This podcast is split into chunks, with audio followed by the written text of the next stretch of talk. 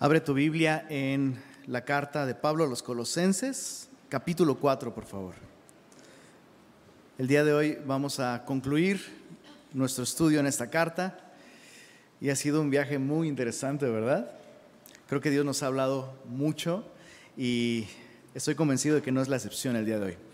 Hemos dejado esta sección eh, hasta el final, no solo porque está al final, quiero decir, podríamos la semana pasada simplemente haber leído todo esto y envolverlo y terminarlo y listo, pero hay unas preciosas joyas aquí para nosotros y quisiera que leyéramos eh, lo que nos toca estudiar, versos 10 eh, al 14, hasta el 18 vamos a leer. Dice así, Aristarco, mi compañero de prisiones, os saluda y Marcos, el sobrino de Bernabé, acerca del cual habéis recibido mandamientos, si fuera a vosotros, recibidle. Y Jesús, llamado justo, que son los únicos, subraya esto de la circuncisión, que me ayudan en el reino de Dios y han sido para mí un consuelo. Os saluda Epafras, el cual es uno de vosotros, siervo de Cristo, siempre rogando encarecidamente por vosotros en sus oraciones, para que estéis firmes, perfectos y completos en todo lo que Dios quiere. Porque de Él doy testimonio de que tiene gran solicitud por vosotros y por los que están en la Odisea y los que están en Hierápolis. Os saluda Lucas, el médico amado, y demás Saludad a los hermanos que están en la Odisea y a Ninfas y a la iglesia que está en su casa.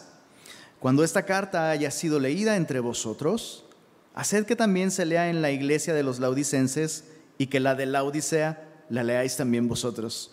Decid a Arquipo, mira que cumplas el ministerio que recibiste en el Señor.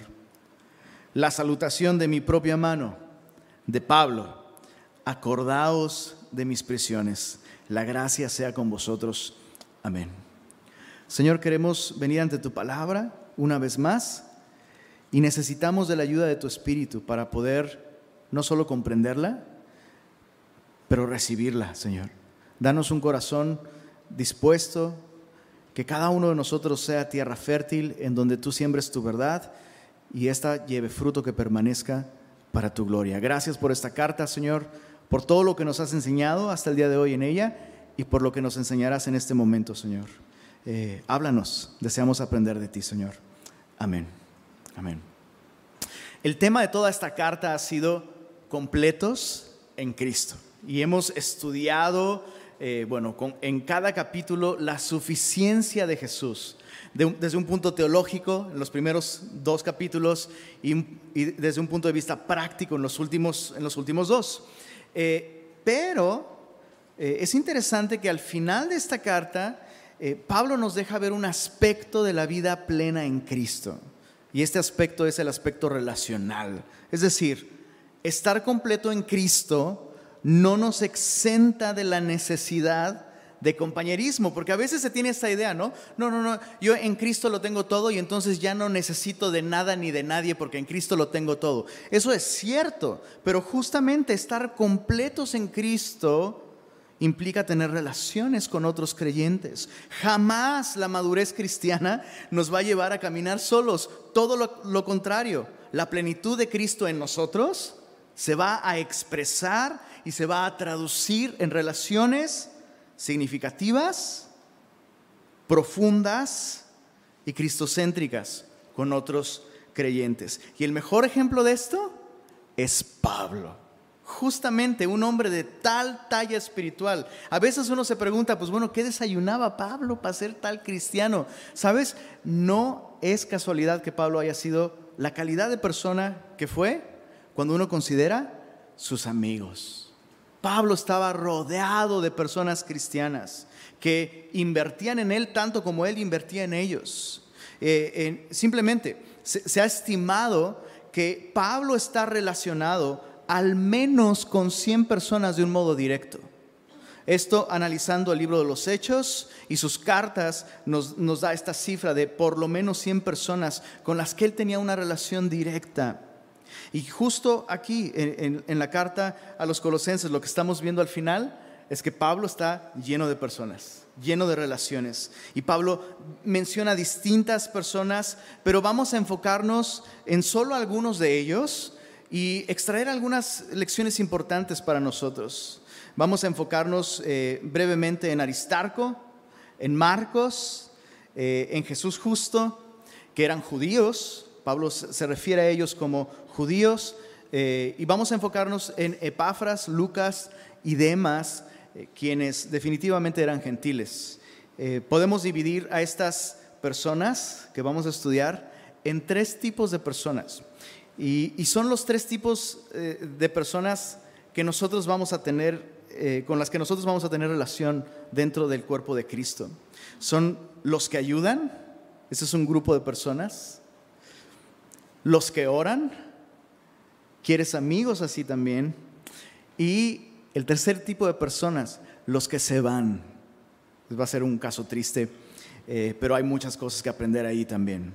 Veamos el primer grupo de personas Dios quiere regalarnos amistades, relaciones profundas con otros creyentes que van a ser de ayuda para nosotros. Pablo se refiere a ellos eh, desde el verso 10 hasta el verso 14, eh, perdón, desde el verso 10 hasta el verso 11. Y en el verso 11 Pablo dice esto, dice, son los únicos de la circuncisión que me ayudan en el reino de Dios. Y mira qué increíble, han sido para mí un consuelo. Han fortalecido, han consolado, han sostenido al apóstol, no solo emocionalmente, espiritualmente, sino incluso en algunos casos económicamente. Son personas que están ahí para ayudar. ¿Quiénes son? El primero que, vamos a, a considerar es Aristarco, a quien Pablo menciona en el verso 10 como mi compañero de prisiones. Ahora, piensa en esto si alguien está dispuesto a acompañarte en prisión, es una persona fiel, es, una, es un verdadero amigo. Pero Aristarco no solo está acompañando a Pablo aquí en sus prisiones. Tenemos todo el registro de su amistad en el libro de los Hechos y, vemos que en Hechos 20 Aristarco expuso su vida por Pablo justo en Éfeso, cuando la ciudad se amotinó y querían echar mano a Pablo, echaron mano primero a sus compañeros, entre ellos Aristarco. Y Aristarco jamás entregó al apóstol. Estuvo dispuesto a exponer su vida por, por causa del Evangelio en primer lugar, pero también por su amigo en segundo lugar. Eh, puedes ver un poco más de esto en Hechos 19.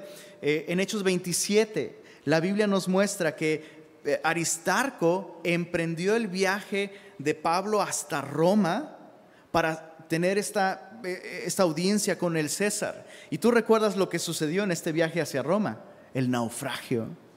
Entonces, Aristarco ha estado con Pablo en los momentos más difíciles. Ahora sí que en las buenas y en las malas. ¿Y cuánto necesitamos amigos que permanezcan con nosotros así? No, con nosotros simplemente por estar con nosotros, sino están con nosotros ayudándonos en el reino de Dios. No, ayudan, no ayudándonos en nuestros propios planes, en nuestros propios deseos, no simplemente estando ahí, pero nos ayudan espiritualmente, nos ayudan a cumplir el plan con el cual Dios nos alcanzó y nos consuelan. Esto es, nos fortalecen en la fe. Fíjate, a veces pensamos que Pablo simplemente tenía ese calibre espiritual por su relación con el Señor. Pero su relación con el Señor implicaba relación con creyentes como Aristarco. No se mencionan grandes actos eh, misionales de Aristarco, excepto esto. Es un creyente que ama a Jesús y que le extiende una amistad sincera, fiel y provechosa a Pablo fue una bendición para Pablo simplemente por estar ahí. El segundo eh, eh, caso es un caso interesante. En Colosenses 4, después de mencionar a Aristarco, Pablo menciona a Marcos y lo presenta aquí como el sobrino de Bernabé. Bernabé fue una persona súper importante en la vida del apóstol Pablo. Te lo pongo así de claro, no tendríamos apóstol Pablo sin Bernabé. Así de, así de, claro. Fue una persona clave. Bueno, este, este Marcos es sobrino de este Bernabé. Y es interesante considerar los inicios, digamos así, los pininos en el cristianismo por parte de Marcos. Tuvo, tuvo un arranque cristiano privilegiado. Eh, muy probablemente Marcos, de hecho, fue testigo del ministerio del Señor Jesucristo. Se menciona en el Evangelio de Marcos eh, como un joven presenciando el arresto de Jesús huye dejando su sábana y huye desnudo. Estamos hablando de este mismo Marcos, justamente, originario de Jerusalén, mamá piadosa que abre las puertas eh, de su casa a los discípulos y finalmente eh, es invitado, este Marcos es invitado a formar parte del primer equipo misionero de la historia, con el Dream Team, Bernabé y Pablo. Básicamente, iba a decir Batman y Robin, pero no, Batman y Superman, ¿no? Ahí te peleas quién es quién. O sea, imagínate qué, qué, qué oportunidad tan gloriosa formar parte del primer equipo misionero. Vemos un poco de esto en el libro de los Hechos. Acompáñame ahí. Hechos capítulo 13 nos dice en el verso, verso 2, ministrando estos al Señor, es decir, Bernabé y Saulo junto con otros creyentes, y ayunando, dijo el Espíritu Santo, apartadme a Bernabé y a Saulo para la obra a que los he llamado. Habiendo entonces ayunado, llorado, les impusieron las manos y los despidieron. Entonces salen en este primer viaje misionero. Juan Marcos va con ellos y en el verso 13 aprendemos que no todo fue eh, soleado en el historial de Marcos. Mira el verso, verso 13, dice, habiendo zarpado de Pafos, Pablo y sus compañeros arribaron a Perge de Panfilia, pero, pero Juan apartándose de ellos, volvió a Jerusalén. No tal vez no es tan notorio para nosotros, pero en su idioma original implica un abandono, o sea, implica, dice mi mamá, que siempre no. Y luego en el capítulo 15, acompáñame ahí, verso 36, termina el primer viaje misionero de Pablo y Bernabé Pasa algún tiempo y Pablo dice, hay que volver a visitar las iglesias. Y entonces dice el verso 36, Hechos 15, después de algunos días Pablo dijo a Bernabé, volvamos a visitar a los hermanos en todas las ciudades en que hemos anunciado la palabra del Señor para ver cómo están. Y Bernabé quería que llevasen consigo a Juan, el que tiene por sobrenombre Marcos, su sobrino. Pero a Pablo, mira qué interesante, no le parecía bien llevar consigo al que se había apartado de ellos desde Panfilia y no había ido con ellos a la obra. Eso es muy interesante porque sí fue con ellos al viaje, pero no fue a la obra. O sea, básicamente es como, bro, este cuate estuvo feliz de ponerse el traje de bombero, pero nos abandonó en el incendio. Estuvo ahí para la foto, pero no estuvo ahí para el trabajo. Fue al viaje, pero no fue a la obra. El cuate es como un hippie del primer siglo que dice, uy, misiones, me encanta viajar y conocer nuevas culturas, hasta que ve el peligro, hasta que le llega el cansancio y descubre que esto es un trabajo para el Señor, sin paga, más que su gloria. Nos abandonó. No me parece bien llevarlo por esto. mira el verso 39. Hubo tal desacuerdo entre ellos, entre Pablo y Bernabé, que se separaron el uno del otro. O sea, lo que Yoko Ono fue para los Beatles, Juan Marcos lo fue. Tengo que actualizar mis chistes, ¿verdad? Esta es una nueva generación, no tiene idea de lo que estoy diciendo.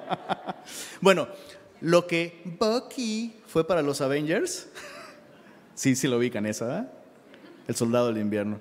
Eh, Juan Marcos lo fue para Pablo y para Bernabé.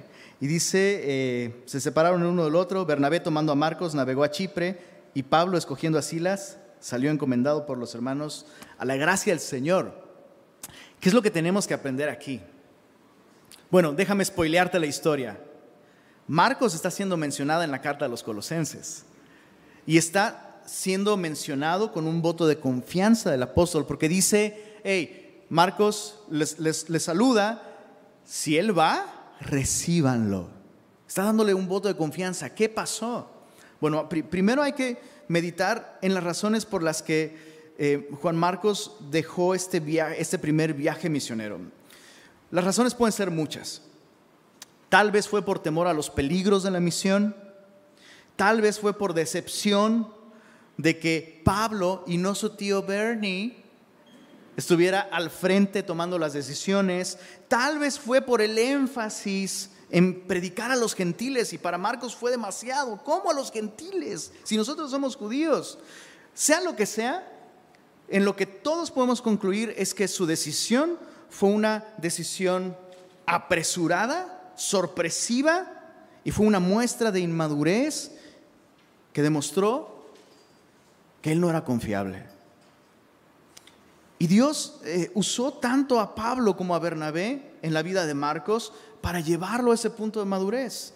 Dios usó a Pablo al darle una negativa para llevarlo de nuevo. Dios usó a Pablo a través de su franqueza al decirle, Bernabé, no te estoy desechando como hermano. Te amo como hermano, pero como compañero de milicia no eres confiable. Has perdido mi confianza y necesitas madurar. Necesitas aprender a tomar en serio los compromisos que haces con otros hermanos en Cristo y no dejarlos tirados en el viaje, bro. No me voy a arriesgar a poner en, riesgo la misión de Dios por confiar en que tú vas a estar ahí cuando a la mera hora voy a hacer un pase y vas a soltar el balón. No puedo arriesgarme a esto. No tomes a la ligera el ministerio. De hecho, pareciera, pareciera que Pablo aprendió juntamente, justamente por Juan Marcos, lo que después le dice a Timoteo, no impongas las manos con ligereza. Asegúrate de que aquel a quien le confías algo importante es alguien confiable. ¿Dónde está el amor? Ahí está el amor. Pablo está ayudando a este joven a identificar algo que necesita cambiar en su vida. Y me encanta que Pablo tiene la libertad de decir, hey, yo no soy eh, un hombre llamado a hacerlo todo, estoy llamado a hacer esta misión. Oye, ¿por qué no inviertes en él? Lo siento, Dios no me ha llamado a invertir en él, Dios me ha llamado a trabajar en la obra de Dios. Pero Bernabé sí tuvo tiempo para invertir en él.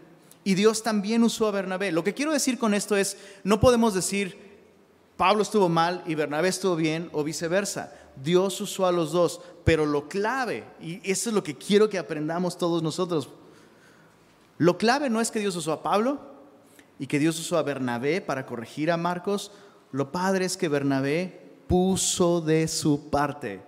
Puedes tener a un Pablo a un lado, puedes tener a un Bernabé del otro, pero si tú y yo no ponemos de nuestra parte, no nos va a hacer ningún beneficio. Dios eh, eh, pudo restaurar a Bernabé y pudo llevarlo a la madurez porque Bernabé, perdón, porque Marcos puso de su parte, estuvo dispuesto a madurar estuvo dispuesto a ser corregido, estuvo dispuesto a aceptar lo que estaba mal en su carácter, en su vida. Y Dios usó esto para llevarlo al punto de recuperar la confianza de Pablo. En su última carta, la última carta que Pablo escribe es segunda de Timoteo.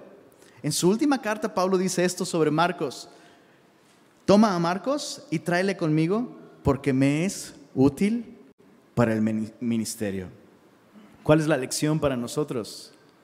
Bueno, todos tenemos un capítulo 13 del libro de los Hechos. Todos hemos sido Marcos alguna vez, ¿verdad? Si yo te contara, no. Todos hemos tirado el balón, todos hemos fallado, todos, absolutamente todos. Pero de Marcos aprendemos esto. ¿Has, soltado el balón? ¿Has, ¿Has metido la pata? Cristianamente hablando. Quédate y arréglalo. No te vayas. Quédate y arréglalo. Admite tus errores. Escucha. Déjate guiar por otros que quieren invertir en ti y te quieren llevar hacia la madurez. Dios le confiaría a Marcos más adelante la misión más importante de su vida, escribir el evangelio que lleva su nombre. Eso no hubiera pasado si, si Pablo no hubiera dicho necesitas corregir ciertas cosas y si Bernabé no hubiera invertido tiempo en él. Lo que quiero decir con esto, ¿la has regado? La mejor obra de Dios para ti pudiera estar por venir. Todavía. Dios no ha terminado contigo, pero tú no termines con el Señor. No termines con la iglesia. Quédate. Arregla las cosas, rinde cuentas, disipúlate, aprende, corrige, escucha. Maduremos juntos. Qué bendición, Marcos, ¿no? Es de los que ayudan el día de hoy porque fue enseñable, estuvo dispuesto a escuchar. Bueno, los últimos dos, Jesús llamado justo simplemente se menciona como parte de este grupo de personas que han ayudado y han consolado al apóstol. No se mencionan dones espirituales, no se menciona eh, alguna encomienda especial. Eh, es alguien que ha sido de bendición para Pablo por lo que hace y por lo que es. ¿Qué es lo que, eh, qué es lo que este hombre hace? Es de los que me ayudan, eso es lo que hace. Pero lo que es ha sido para mí un consuelo. Hay personas que simplemente por estar contigo te animan, ¿sabes? Su, enfoque en el... No sé, a lo mejor es simplemente el hecho de que se llama Jesús. Y Pablo puede decir, bueno, al menos Jesús siempre está conmigo, ¿no? Tal vez simplemente le recuerda la presencia de su fiel Salvador. Necesitas amigos así, que tal vez no son súper teólogos o súper famosos o hacen cosas increíbles, pero su carácter y su persona te recuerdan a tu Salvador. Necesitas amigos de este tipo. Yo los necesito. Pablo los necesitaba. Y el último es Lucas, y este es, este es increíble. Lucas es mencionado en el verso en el verso 14. Y, mira cómo lo presenta Pablo. O saluda Lucas. ¿Quién, perdón? El médico amado. A veces pensamos en Pablo como super tough, pero tenía su corazoncito, ¿eh? Mira que decir, ahora, si, quieres echarle flores a alguien de tu círculo de amigos, le quieres echar flores al doctor, ¿no? Cuando, tengas broncas, bro, tú siempre te amo y tú sabes, ¿no? Es increíble pensar en esto. Las cualidades de Lucas son asombrosas. Es el único autor gentil del Nuevo Testamento, la persona que más eh, escribió en, el Nuevo Testamento es Lucas, médico de profesión, que pudo hacer cualquier cosa con su vida, ¿eh? Pudo hacer cualquier cosa con su vida. Sin embargo, decidió comprometerse con la causa de Cristo y esto implicó comprometerse con el hombre, con Pablo. Su relación con Pablo comienza desde el libro de los Hechos, en el segundo viaje misionero. Puedes anotar Hechos 16:10, simplemente anótalo. Y te das cuenta cómo Lucas, al redactar el recuento del libro de los Hechos, empieza a hablar en primera persona, cuando Pablo emprende su segundo viaje misionero. Desde entonces, Lucas fue amigo de Pablo, escucha esto, hasta el final. Es asombroso pensar en esto. Desde ese momento, Lucas estuvo al lado de Pablo en todo tiempo. Y, es muy probable, es muy, muy, muy probable que la última persona cristiana con la que Pablo oró el último abrazo de un hermano en Cristo que Pablo recibió antes de ser decapitado fuera el abrazo de su precioso y amado Lucas. Al final eh, de su vida, Pablo escribe eso en 2 de Timoteo 4:11, solo Lucas está conmigo. Entonces, piensa en eso por un momento algo está mal en nosotros si no tenemos relaciones así. ¿Estás de acuerdo? O sea, es muy fácil decir, no, no tengo estas relaciones porque nadie me da este tipo de relaciones. No, no, no. Esto es parte de estar completos en Cristo.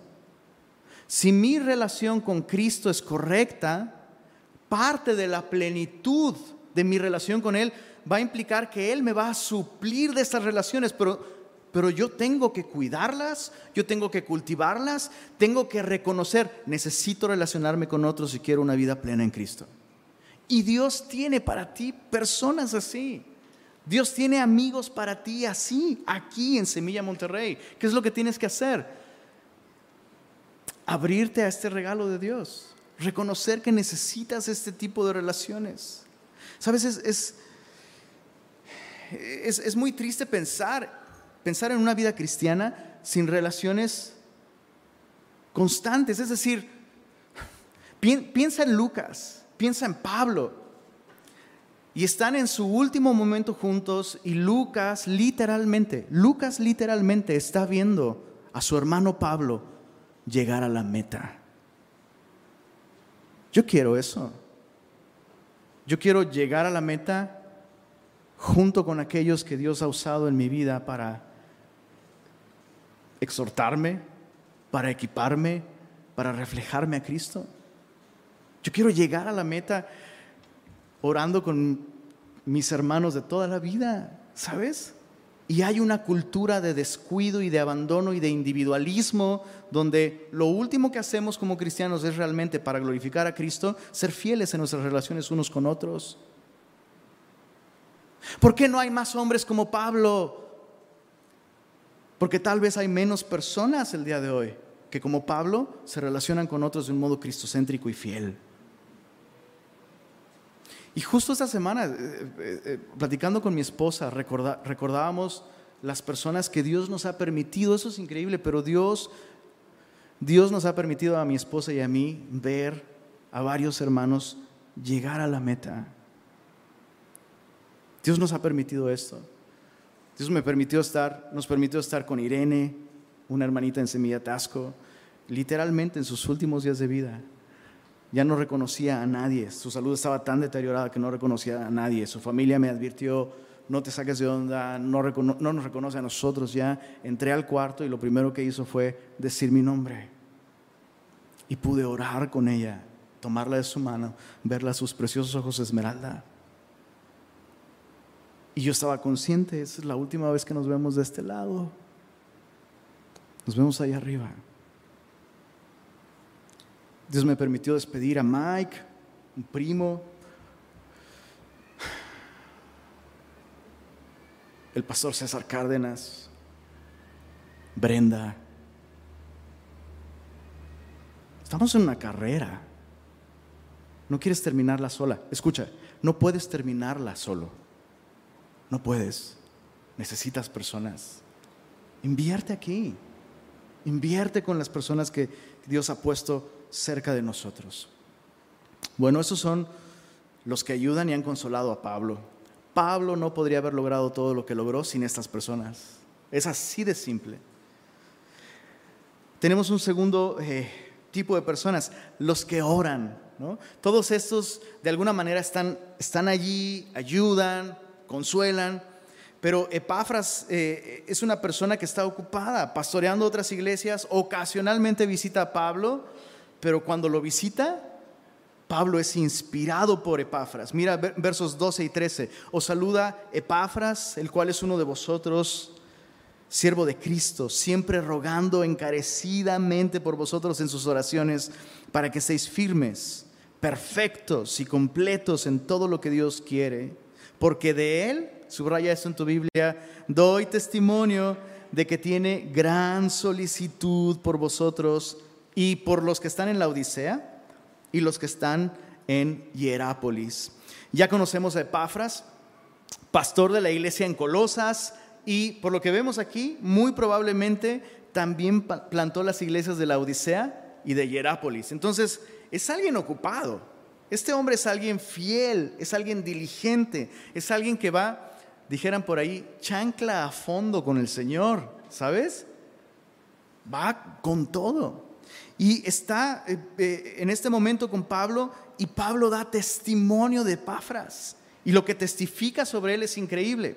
Da testimonio de dos cosas, su gran solicitud y su vida de oración. Y estas dos cosas son sinónimo.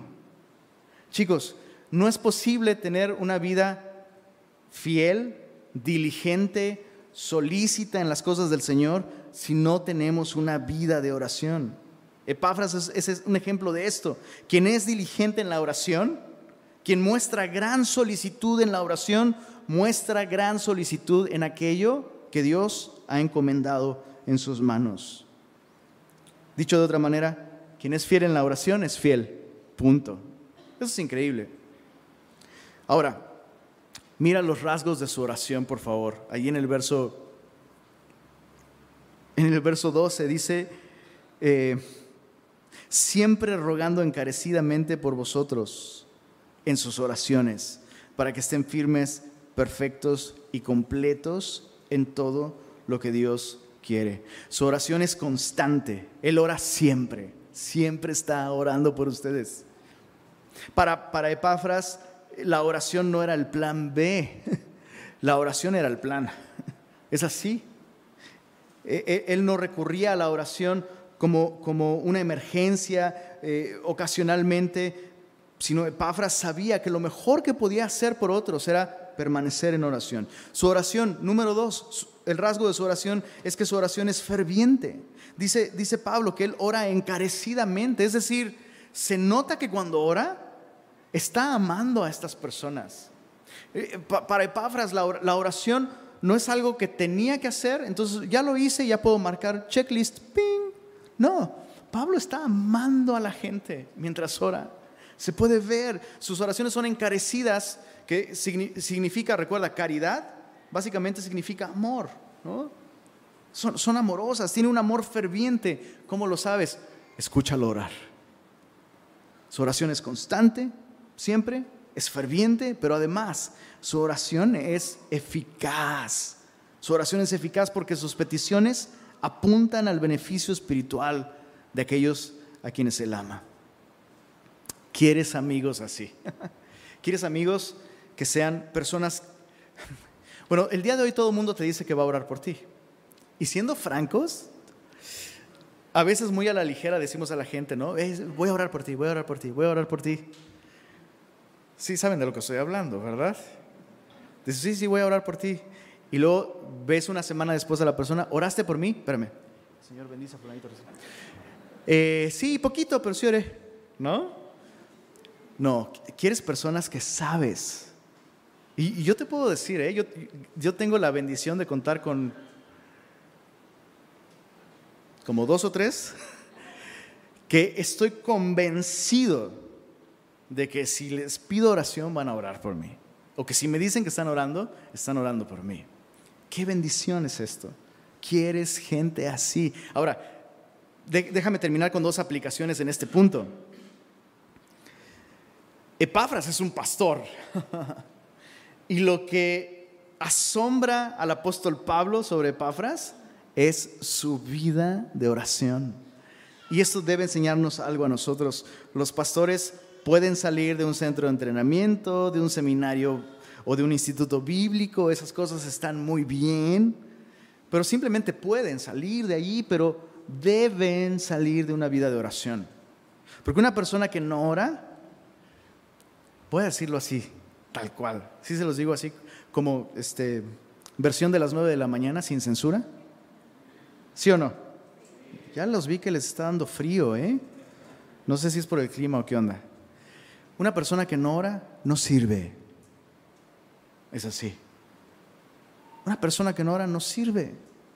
Porque si la persona no está consciente de que necesita de la gracia de Dios y accede a ella por medio de la oración, ¿qué, ¿de qué bien puede hacer a, a otras personas? Entonces, los pastores deben salir de reuniones de oración. Los servidores deben salir de reuniones de oración. Los discipuladores deben salir de reuniones de oración. Quien dirige la alabanza debe salir de una reunión de oración. Es, te, te voy a pasar el tip. ¿Les paso el secreto? Es ahí a donde yo busco colaboradores y servidores, bro. Es allí. ¿Por qué a mí no me llaman? Ya sabes por qué, bro. Si no te veo en la reunión de oración, no te veo, bro. Necesitamos gente así. Ahora, yo no, ya sé, sóbate tantito, está bien. Yo sé que duele, yo sé que duele, yo sé que duele. Pero escucha esto no solo los mejores siervos de Cristo salen de reuniones de oración, los mejores amigos salen de reuniones de oración. Así que, ¿quieres, ¿quieres los mejores amigos cristianos que puedas encontrar? Los vas a encontrar en la reunión de oración. El primero es Cristo, bro. Lo vas a encontrar en la reunión de oración. Pero, ¿se entiende lo que estoy diciendo, verdad? Vas a encontrar muy buenos amigos, eh, en, la reunión de jóvenes o en la reunión de mujeres, todo eso, sí, pero los mejores los vas a encontrar en la reunión de oración. Bueno, terminamos con el último punto, ¿listos? ¿Qué onda? ¿Ya se me agüitaron? Los veo, no sé cómo los veo. ¿Qué onda? ¿Respiramos todos? El oxígeno es la gasolina del cerebro. El último punto, el último tipo de personas, los que se van. Los que se van. Es importante que aprendamos esto. Va a haber dentro de nuestras amistades cristianas personas que nos abandonan, personas que nos defraudan, personas que nos hieren, personas que simplemente se van. Y, tú y yo tenemos que, tenemos que estar conscientes de que eso va a pasar, porque a veces es como, ay, en la iglesia todo va a ser amor y todo. No. O sea, ¿cómo te lo explico? Si a Pablo lo abandonaban, bro. Pablo, ¿qué nos podemos esperar tú y yo? Pero hay una gran lección aquí que vale la pena eh, explorar un poquito. Estamos hablando de Demas. Demas es mencionado aquí eh, en un enorme contraste ¿eh? de todas las personas que Pablo ha mencionado, ¿te das cuenta? Tiene algo lindo y cierto y personal que decir, de todos. Y mira, mira el verso 14, os saluda Lucas, el médico amado, y, y demás. y aplicó la presidencial.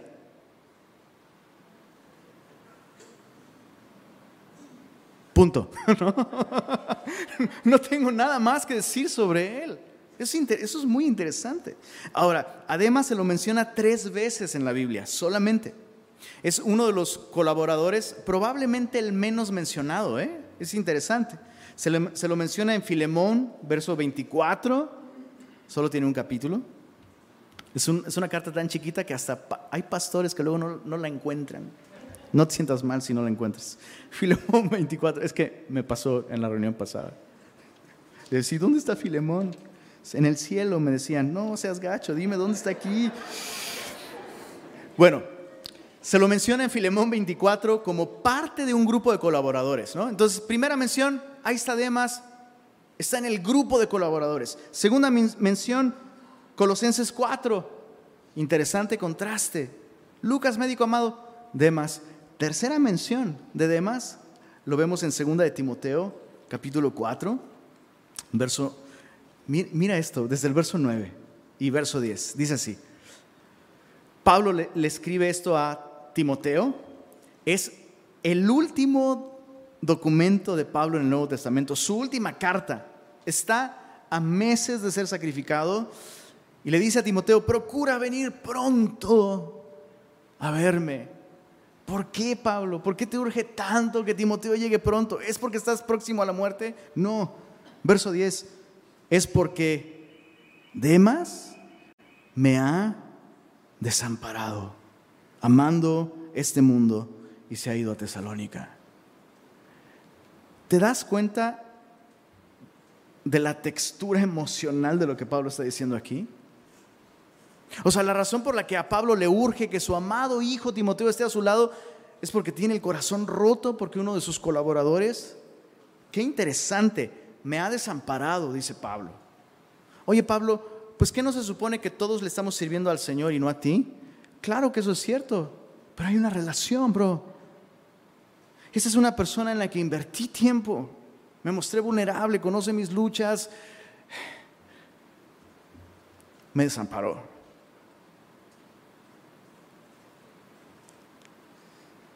Es evidente el dolor personal de Pablo, lo, cual me enseña algo increíble. Por un lado, esto me enseña que Pablo, como te decía hace un momento, tenía corazoncito, bro.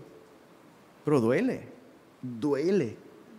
Que, que un amigo cristiano te desampare, duele. Pero lo otro, y que para mí es más útil aquí en este momento, es que el dolor de Pablo revela o sugiere que esto sucedió de un modo inesperado. Porque cuando tú lo esperas, dices, bueno, ¿no? Hasta vas tomando medidas, ¿no? Y, tomando decisiones de acuerdo a eso. Pero lo que vemos aquí es que tomó completamente por sorpresa a Pablo que este hombre, en quien de alguna manera confiaba y se apoyaba, un día lo desamparó.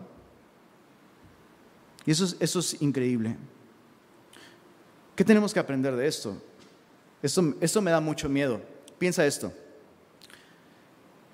Si alguien como Pablo no pudo darse cuenta del deterioro espiritual que estaba sucediendo en Demas. Eso significa que uno puede aparentar estar bien como cristiano, incluso sirviendo en el ministerio, hasta que tarde o temprano la realidad sale a la luz de golpe. Eso es algo que tenemos que, que tenemos que meditar, porque fue sorpresivo para Pablo. Pablo no lo identificó. Y otra vez, ¿cuántas veces, cuántas veces hemos dicho, si ves algo malo en mí, dime? ¿Sí lo has dicho? ¿Se lo has dicho a otro creyente? Si no se lo has dicho, no has vivido, bro. Pero bueno. Si ves algo malo en mí, dime. ¿No? Yo tengo puntos ciegos, dime. Pero, ¿qué hacemos con este caso? ¿Qué sucede cuando otros no lo ven?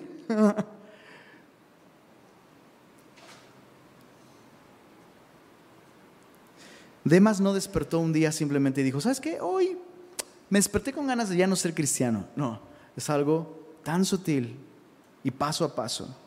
Y puede suceder mientras mantenemos, insisto, una apariencia cristiana. ¿Cuál fue la causa de su deserción? Pablo dice, me abandonó, me desamparó, amando el mundo. Simplemente, ¿no? Simplemente. La Biblia nos dice en Primera de Juan que el, eh, eh, el que ama al mundo dice, el amor del Padre no está en él. Porque el, amor eh, del mundo consiste en amar cosas contrarias a la naturaleza del Padre. Los deseos de la carne, los deseos de los ojos, la vanagloria de la vida. Simplemente, tal vez eh, Demas se hartó del estilo de vida precario, difícil, eso es muy cansado, eso es peligroso, la paga no es buena, puedo hacer algo mejor con mi vida hay que tener cuidado con este tipo de actitudes. Una vez más, solo para concluir, mira el progreso de Demas. Es parte de un equipo de colaboradores, número uno. Número dos, está ahí junto con Lucas, el médico amado, pero no tengo nada bueno que decir de él. Número tres, se apartó. Si el día de hoy, si el día de hoy, la gente dentro de tu compañerismo, dentro de aquella que tú llamas tu iglesia, si el día de hoy la gente de tu iglesia no tiene algo positivo que decir sobre ti, solo se llama Demas y ahí está, hay que tener cuidado. E, eso podría sugerir que vas camino a la deserción y no queremos eso, ¿verdad? Bueno,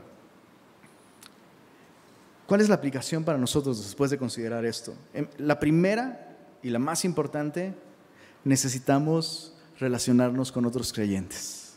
Lo necesitamos. Pablo lo necesitaba.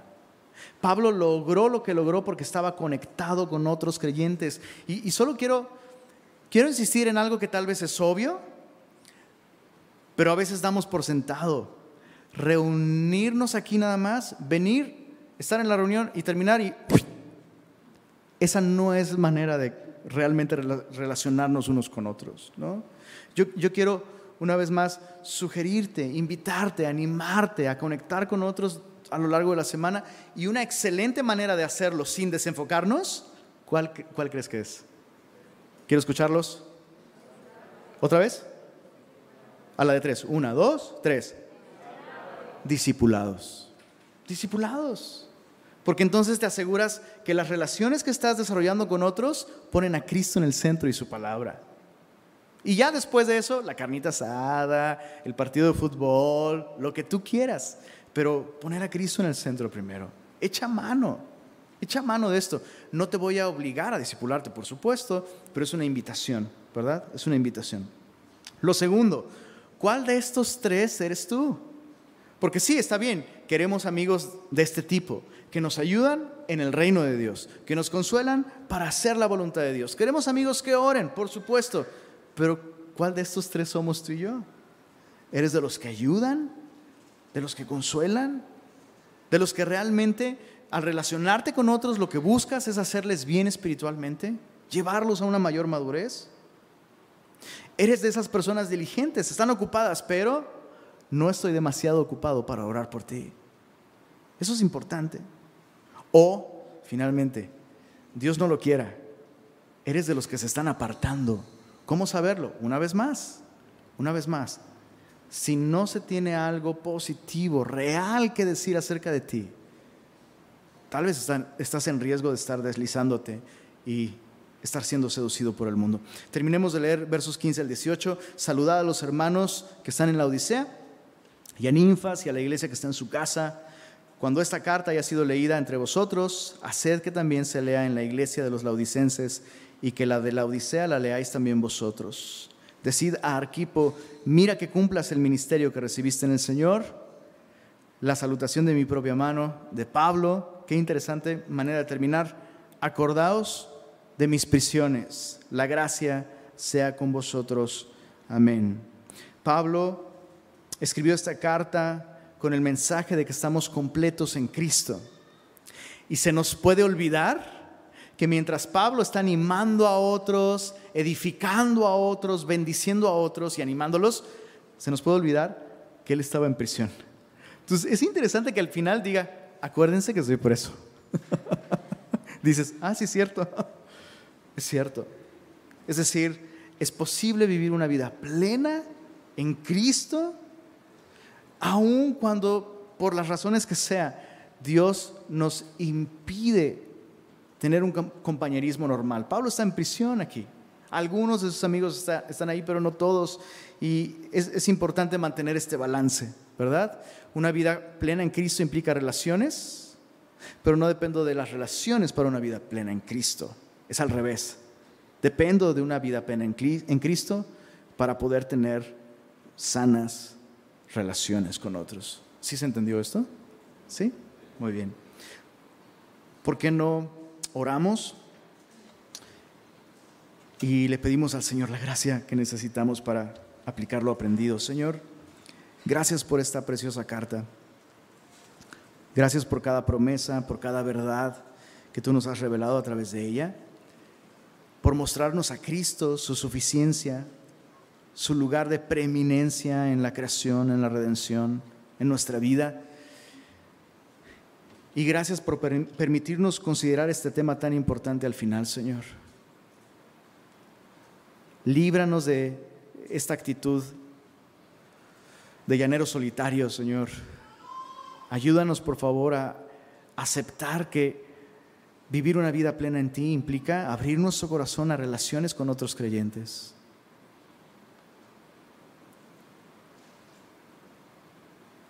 Yo te pido de manera especial, Señor, que tú traigas convicción. Aquellos de, dentro de este compañerismo que se han estado resistiendo a abrirse a relacionarse con otros, ayúdales a ver, Señor, que eso es parte de tu plan para tu iglesia que es parte de una vida plena en Cristo. Y Señor, ayúdanos a valorar el regalo que es la iglesia. Es tu cuerpo, es tu novia. Señor, permítenos practicar lo aprendido, Señor, y glorifícate entre nosotros a través de nuestras relaciones. Permítenos llegar juntos a la meta, Señor. Permítenos ser un grupo de personas que se ayudan en el reino de Dios, que se consuelan Ayúdanos a ser leales a ti y leales unos a otros, Señor, en nuestras relaciones. Esto te glorifica, Señor, y deseamos experimentarlo en nuestra vida. Gracias por esta carta a los colosenses, Señor. Te rogamos, Señor, que tú produzcas mucho fruto en nuestras vidas a través de estas verdades. Amén.